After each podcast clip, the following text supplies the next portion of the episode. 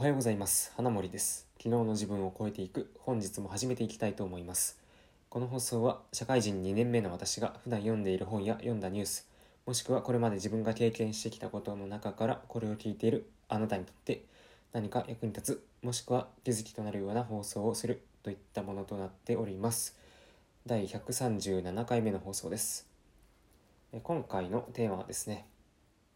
新規テレワーカーは要注意。気づかないうちに体はなまっていますっていうこと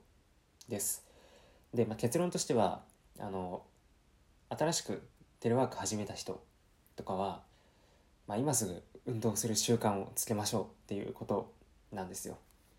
で理由としてえっと僕自身がですね昨年1年間、まあ、ほぼほぼテレワークを体験してみてまあそこで体験した一連のことなんですけどやっぱテレワーカーって一日中引きこもってるので普通に会社まで通勤してる人に比べると圧倒的に運動不足になりがちなんですよね。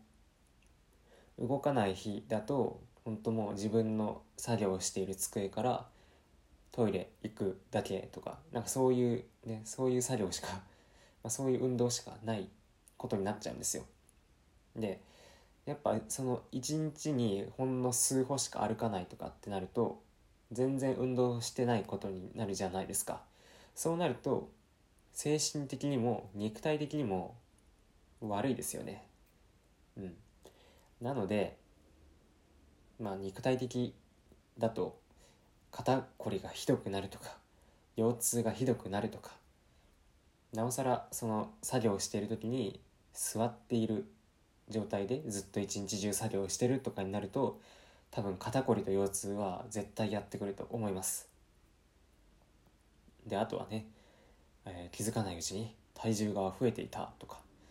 やっぱテレワークになってから体重増えたっていう人もいるのでやっぱその辺が結構ねその体重管理っていうよりかは運動をしているかしていないかで結構差が出てくるかと思います。1日の中で使うカロリーもだいぶ違ってくるので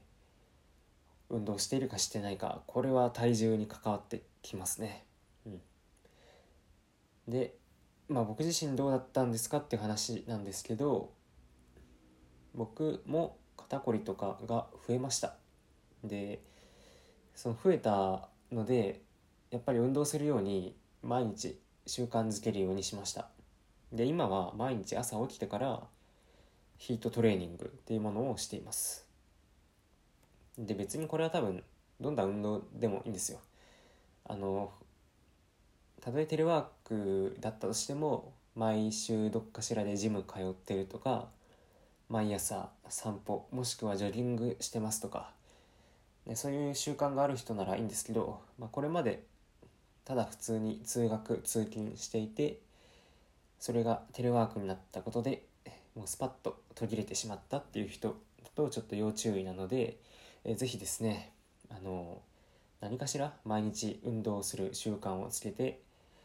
いただけたらいいんじゃないかなというふうに思います。ということでテレワーカーの人は何かしら1日1回は運動しましょう。ということでねあの今回の放送はまあ、ここまでです。はい。最後まで聞いていただいてありがとうございました。また次回の放送でお会いしましょう。